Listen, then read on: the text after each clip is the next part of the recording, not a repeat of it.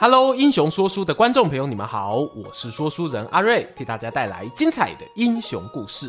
又到了一个月一次的英雄转蛋池时间，这次交给扇子团们投票的主题是什么呢？是我们的知名变法改革事件。其实啊，这个主题呢，在去年哦做过一次，最后呢是由日本近代的明治维新胜出，也已经拍成影片。然而呢，我看了投票结果，发现各个候选人票数非常接近，当时啊就。下定决心，找到机会呢，一定要把它复刻一下，以免有遗珠之憾。所以就有今天这个主题啦。阿瑞，我也不多废话，相信大家都看到影片标题。这次遗珠大乱斗呢，是由我们的明神宗万历初年的超级政治家张居正胜出。他以百分之二十的高得票率哦，碾压变法老祖宗商鞅和北魏孝文帝。比较意外的呢，则是聂相公王安石，连前三名哦都没挤进去。不知道是不是因为他以前在课本上出现太频繁，导致大家反而失去新鲜感呢？这部分呢，或许未来有机会再另开一支影片聊吧。通常啊，我们提到张居正呢，多半会对他一人之下万人之上的权臣形象难以忘怀。毕竟哦，他官至吏部尚书，担任首辅长达十年，主导的政策呢，都对国家影响深远。再加上呢，清末文青意见领袖梁启超先生还创造了一个中国六大政治家的男子团体，把张居正呢与管仲、商鞅、诸葛亮、王猛、王安石等人并列，似乎哦，他的一生呢，就完完全全。都是在为政治服务。然而呢，细看张居正从小求学的过程，到他长大后啊进入官场，一路爬到权力顶天，过世后呢却又戏剧化的身败名裂，无疑是一出比电影剧情还曲折的大戏。今天就让阿瑞我来给大家说说这位万历第一首辅张居正的故事吧。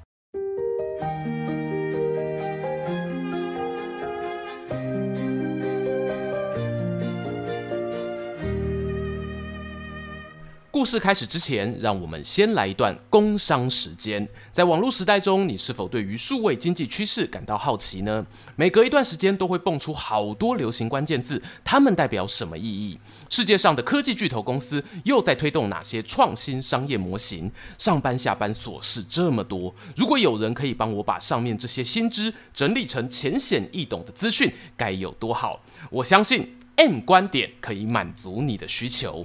M 观点是由资深科技商业人 Mula 所创办，以分享好的商业知识与数位经济趋势为使命的知识型自媒体。每周固定直播与观众线上互动，以专业的角度带领大家认识这个快速变迁的时代。想要增长见识，加强自己的商业思考与投资能力吗？欢迎在 YouTube 与 Podcast 搜寻 M 观点，相信这是你正在寻找的好节目。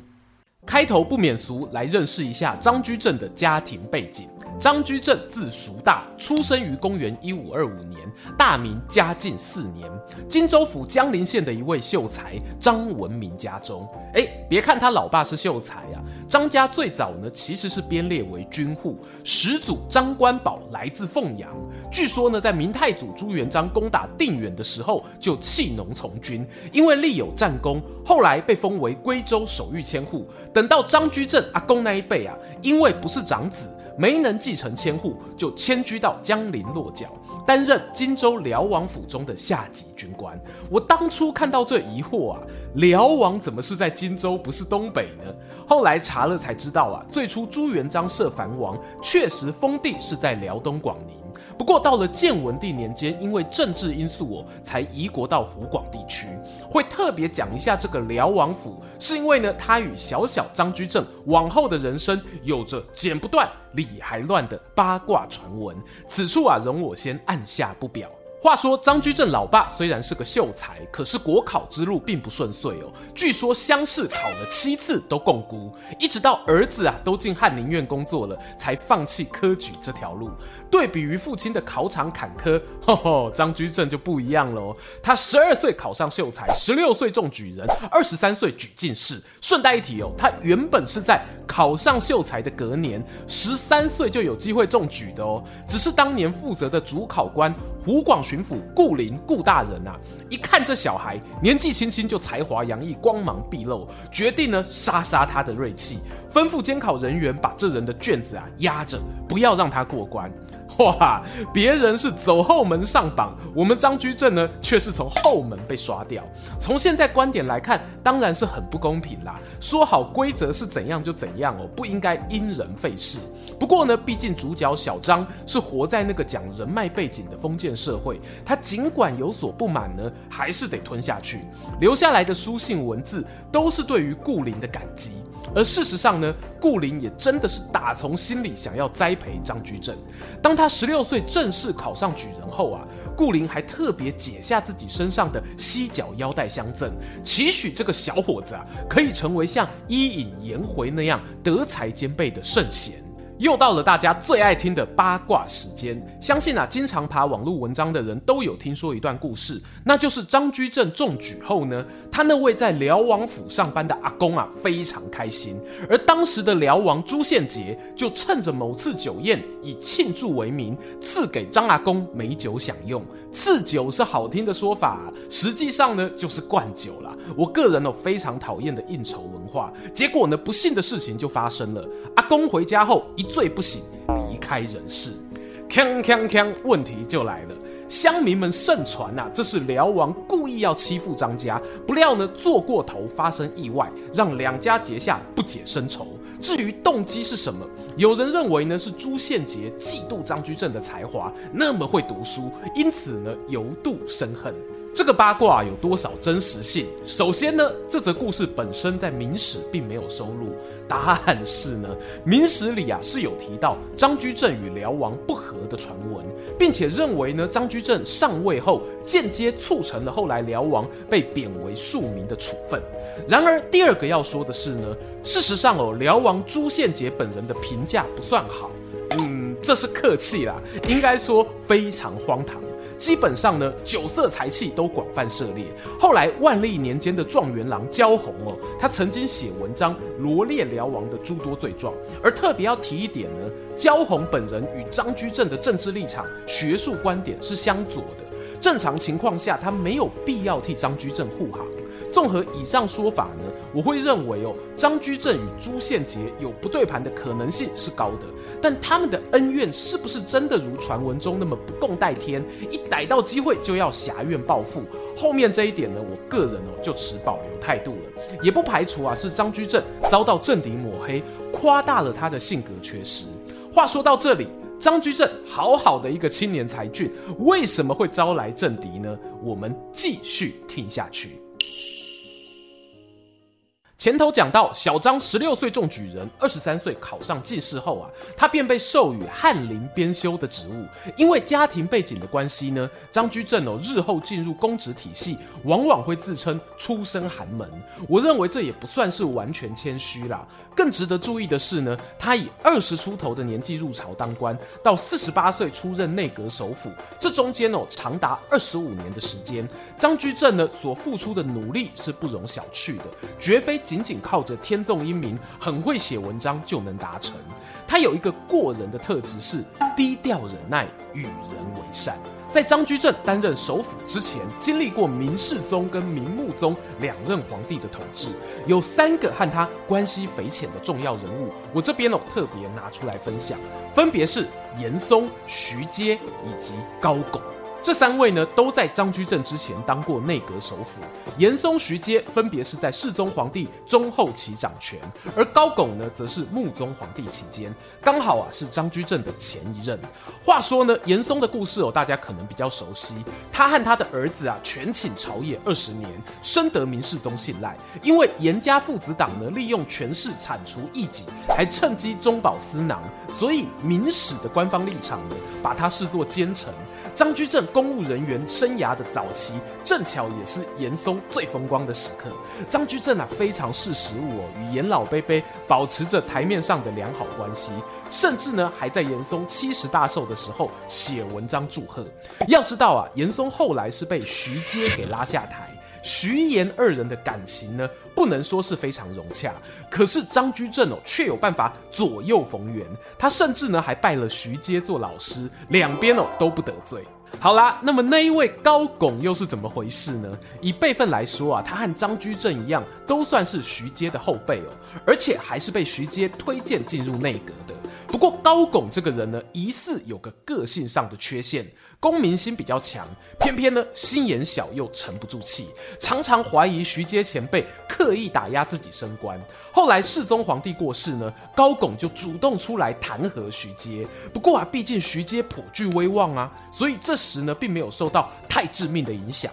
一直哦要等到他退休后，高拱受到穆宗重用，才又策划了更多的复仇行动。以上这些呢，是我用最简单的懒人包带出这三个重要首辅的情爱纠葛。毕竟啊，主角还是张居正，比较深入的部分呢，我们未来再聊。但光是这样哦，其实你也能够稍稍体会，在那年头当官不容易啊。朝廷里的派系争斗呢，非常险恶。你一个不小心站错边哦，小则丢官回家，大则抄家灭族。张居正能在当中载浮载沉二十几年呢，真的不容易。而事实上呢，他也不是没有心灰意冷的时刻。嘉靖三十二年（公元一五五三年），与张居正同年考上进士的杨继盛，因为看不惯严嵩的作为，毅然决然上书弹劾，落得关押、严刑拷打的下场。隔一年呐，张居正就递出休假申请书，以身体不适为由告老还乡。开玩笑啊，那时候他才三十岁啊。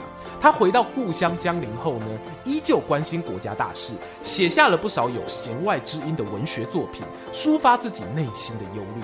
譬如《七弦吟》，对魏晋时期竹林七贤有志男生的处境呢，表达同情；又或者呢，《割股行》，借由春秋时期介之推割自己大腿肉给主公充饥的典故，传达自己有愿意为国家牺牲的志向。终于啊，张居正在经历了三年沉潜后，带着更坚强的意志重回朝廷，并且呢，等到徐阶老师下台，和高拱共同担任宰辅，协助穆宗皇帝处理国政。两人合作最经典的事迹呢，莫过于啊和平解决了与北方蒙古族人的纠纷，双边哦同意达成封贡关系，并且开放边境贸易。然而张高二人的合作关系却没有维持太久。前面讲到高拱对于徐阶啊有种种不满，后来类似的状况呢也发生在张居正身上。其实高拱是有才华的人哦，穆宗皇帝过世前呢还曾握着他的手，表示托付天下的心意。高拱呢经常把张居正当作副手看待，并且提防着他想要把自己拉下台。而张居正这边呢，羽翼渐丰，派系力量也越来越强大。双方的冲突呢，就在穆宗过世、神宗上位后展开了。神宗皇帝接班时啊，还是个十岁的小孩。相传高拱呢，曾经在内阁开会时无意失言，说出“十岁太子如何治天下”这样的言论。对于年幼登基的皇帝来说呢，无疑是大大的伤害统治正当性。于是张居正呢，就与司礼太监冯保联手，跟皇太后与小皇帝禀报消息，同时哦宣称高拱有意拥立藩王。此话一出，天威震动啊！随即呢，在早朝上呢，当着内阁五府六部的面罢了高拱的官。原本太监冯保，还想要置高拱于死地，安他一个兵变的罪名。不过幸好在其他大臣的维护下，总算能保住一命。值得一提的是呢，张居正也有写信给高拱，安慰他好好在故乡养老，表示后续不会有其他危险。几年过后，张居正还亲自到高拱的故乡拜访这位老同事，但高拱呢，似乎啊到过世前都不能谅解张居正的作为，认为啊他跟太监就是一个黑脸一个白脸，让自己抑郁而终的最大凶手。虽然啊付出了不小的代价，也称得上是经历千辛万苦。张居正呢，总算是爬到了人生中最巅峰的位置。接下来他又会施展怎样的抱负呢？由于啊，张居正可说是看着小皇帝长大，也一路负责他的教育课程，君臣间呢是有基本的信任关系。张居正是在万历十年六月病逝，结果呢，我们到《明神宗实录》里头看到哦，一直到张居正过世那一年呢，他都还在规划皇帝的学习课表，除了固定要讲孟子之外啊，去年讲完书经，今年讲个诗经好了。想想看哦，连续十年被盯着读书，哎，医学院学生哦都没这么累。也因此呢，在这个严师过世后，明神宗念书动力啊就急速下滑。后来的大臣呢，也不像张居正那么有种，敢逼着皇帝上课。因为与皇帝有着师徒加上君臣的双重关系，张居正在接任内阁首辅之后，有一段时间哦，几乎是大明帝国实质的执政者。他面对的呢是严峻的财政问题，国家能运用的预算越来越少。这个现象啊，当然是一言难尽啊。大方向来看呢，有两个原因哦，是不能闪躲的。第一呢，是在今年累月的官场斗争中，哎，对，前面讲那么多，大家应该感同身受啊。官僚系统的效率呢，已经大不如前。第二呢，则是过去传统封建社会对于户口的掌握并不好哦。从明初一路到现在，传了几代人下来，大明帝国已经搞不清楚到底国家中还有多少农地可以耕作。有些人呢，甚至啊也会把自己的土地挂到地主名下，以便逃漏税。为了对症下药，张居正做出了三个很关键的决策。第一策呢，他一上任就推出公务人员革新计划，简称考成法。他命令吏户礼兵刑工六部去监督地方官员，再由中央呢去监督六部。那中央是谁管呢？就是我们内阁的大队长张居正本人啊。在确定了隶属与监督关系后，张居正要求我全国衙门设立账簿，确实记录每月每年的交办事项，还有达成绩效。这件事情哦，说来简单哦，其中最困难的是，长官说得很开心，可是下属不愿意执行。而张居正呢，由于有着强大的意志力啊，去主导整个计划，他对六部的工作内容呢，都了若指掌，谁打混谁摸鱼，马上革职查办。到了万历二年，全国税收哦就提升到四百三十万两，比起穆宗皇帝呢，整整成长了百分之七十四。看到税收成长后呢，张居正啊并没有自满，好还要更好啊。于是呢，他推出第二个关键决策，改变征税方式。大家以前哦课本上应该也有读过，叫做一条鞭法。简单来说呢，就是啊以后统一都用白银缴税。在此之前呢，大明的税收哦原本是以实物征收为主，种田的人交米粮，纺织业呢就交布匹。可是呢，这会碰上一个问题是，商品货物的品质没有一个明确的标准。同样是布哦，阿瑞我织的跟柳玉织的呢，可能精致度有差啊，这就给了官员上下其手收回扣的空间。统一改用白银缴税后呢，除了避免上述的弊病之外，百姓为了拿商品换钱，各种各样的手工艺品呢，也进入交易市场，间接促成了商品经济发展。这听起来很美好，对吧？但其实哦，也是有一些问题存在。譬如张居正啊，为了方便民众理解税赋制度，一条鞭法的核心精神哦，非常简单，八个字：按亩征收，役归于地。意思是呢，有多少资产缴多少税，大地主成为政府税收的主要来源。可是有些家里没有田的资本家或者开店的商人怎么办呢？很可惜啊，张居正还没有来得及做出优化调整，就撒手人寰了。第三个关键决策呢，我想大家也能猜到啊，没错，那就是清查土地。在一条鞭法的基础上呢，又有了考成法筛选出来的优质官员，官府重新建立那些豪门大户的土地账册，也让国家对于人民的掌控力大大的提升。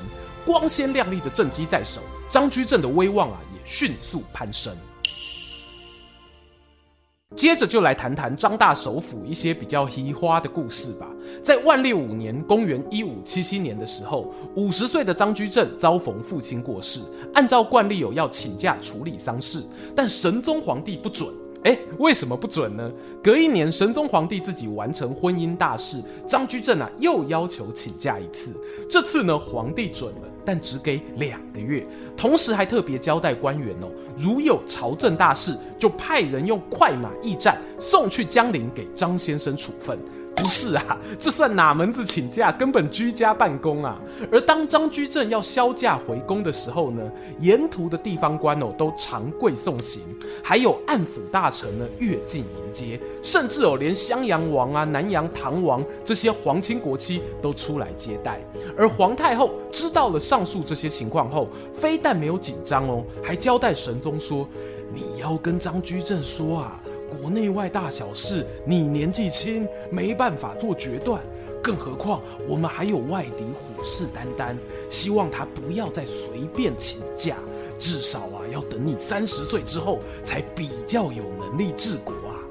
为什么我们会说张居正在整个帝国中的地位是仅次于皇帝啊？那真的不是空穴来风。再来个八卦，他在返乡葬父的途中呢，除了有三十二人抬的大轿子做排场，甚至哦有我们拍过影片的名将戚继光派出火枪手随行护卫。同样呢，有很多人盛传戚继光为了巴结张居正这个超级大腿，还会迎合他的喜好，送上各种强身健体、据说能壮阳的药物。关于后面这种说法呢，其实哦我个人就会稍微保留，倒不是认为这一定是假。而是我觉得呢，拿个人私德去评断他的公领域政绩，这中间呢关联性比较低。假设我强调是假设哦，张居正真的是个好色之徒，那大家别忘了哦，在他之前的首辅严嵩可是贯彻一夫一妻制，与老婆非常恩爱的哦。评断这两人的成就，真的要扯进家务事吗？大可不必啊。话说回正事啊。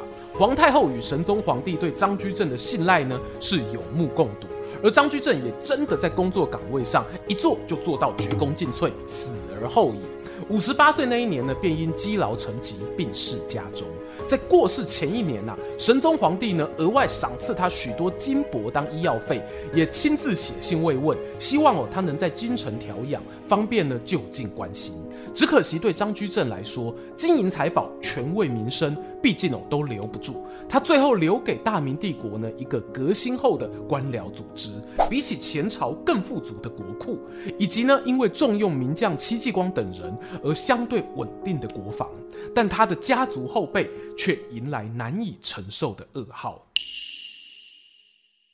张居正死后啊，短短半年，御史呢就上书弹劾他的政治盟友太监冯保十二大罪状。冯保呢因此遭到抄家查办。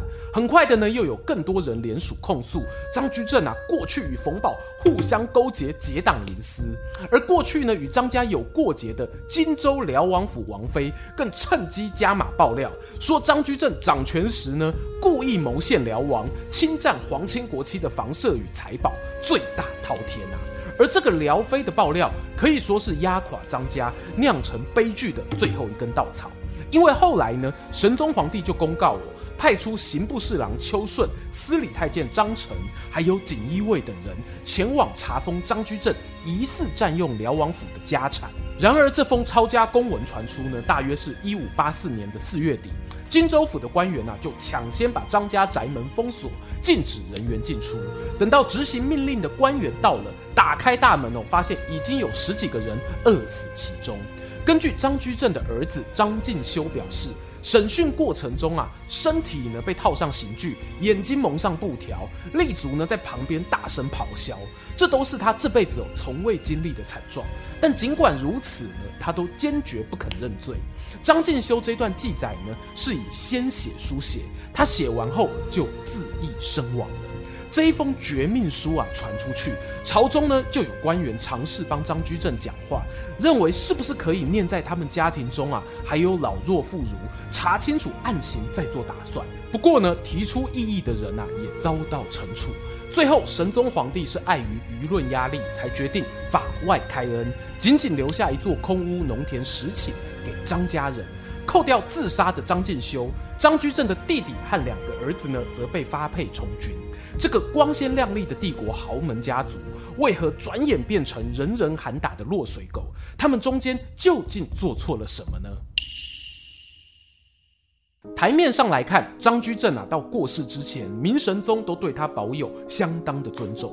可是当他过世不到短短半年，四面八方对他的弹劾攻击啊，皇帝却又轻易相信，并且呢，以此作为清算张家人的证据。这样的转折哦，未免太大。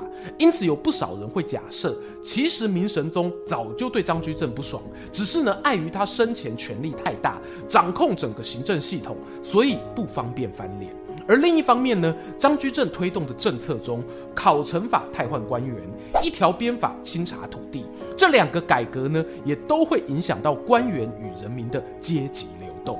张居正哦，确实有卓越的个人才华，而且治国理想相当明确。他在大权一把抓的同时呢，对于维持一个国家的运作、改善经济的种种数据啊，都掌握得非常好。顺带一提呢，今天碍于时间关系哦，还没有讲到他在教育政策、学术领域上的作为。张居正呢，他对于科举制度下的书院督导考核，以及他个人在经学、佛学上的钻研哦，都是相当顶尖的水准。然而呢，一个人啊，再怎么完美，都还是会存在着弱点，相对于自己其他方面的弱点。这个呢，我们在诸葛亮的影片中哦也曾说过，张居正比起诸葛亮来说呢，我们不讲主观的能力啦，单从外在环境来看，就有两个最大的不同。张首辅呢所处的大明帝国，经过朱元璋的精心规划，皇帝权力的高涨呢，并非阿斗的蜀汉时期可以相比。在皇帝没有跟你翻脸的时候，你确实可以拥有一人之下万人之上的权威。可是这个特权哦，说收回就收回。张居正呢，并非第一个受害的明代大臣。第二点是呢，明神宗与张居正之间的关系啊，真的很微妙。他并不像阿斗与诸葛亮那样情同父子般的推心置腹，张居正呢，反而哦，有一点像是把神宗当做一个源源不绝产生权力的核子反应炉，透过皇帝的支持，让他自己呢实现各种对国家改造的理想。可是他与反应炉之间并没有坚定不移的情感连结啊。而皇帝或皇太后也是把张居正当成一个非常好用的臣子，只要有他在，国家机器就能正常运转，我们乐得轻松生活，何乐而不为呢？把关系建立在利益驱动上哦，并没有什么不对。如同前面讲的，张居正还有一口气，这条关系链就不会断。可是，一旦他走了，他的儿子或者家族里其他人，并没有办法提供跟老爸同等巨大的利益价值给皇帝，那么核子反应炉爆炸，又或者你要说是皇帝权力的反扑，终究啊是无法避免的事情了。听完今天的故事啊，不知道大家对于张居正有什么想法呢？是不是有什么方法可以预防他身后家族悲剧的发生？欢迎哦，大家在影片下方留言跟我们分享，也邀请大家呢不吝订阅英雄说书频道，追踪说书人阿瑞的 Instagram，我会在那边分享更多说书日常。我们下次空中再见。喜欢今天的故事吗？画面右边哦，还有更多推荐影片可以追哦。诚挚邀请您动动手指订阅我们频道，打开小铃铛，选择接收全部消息，这对英雄说书的帮助非常非常大。如果你还想要给我们更多鼓励，也可以扫描加入会员 QR code，用每个月一杯咖啡的钱赞助团队创作更多好故事。我们下次见。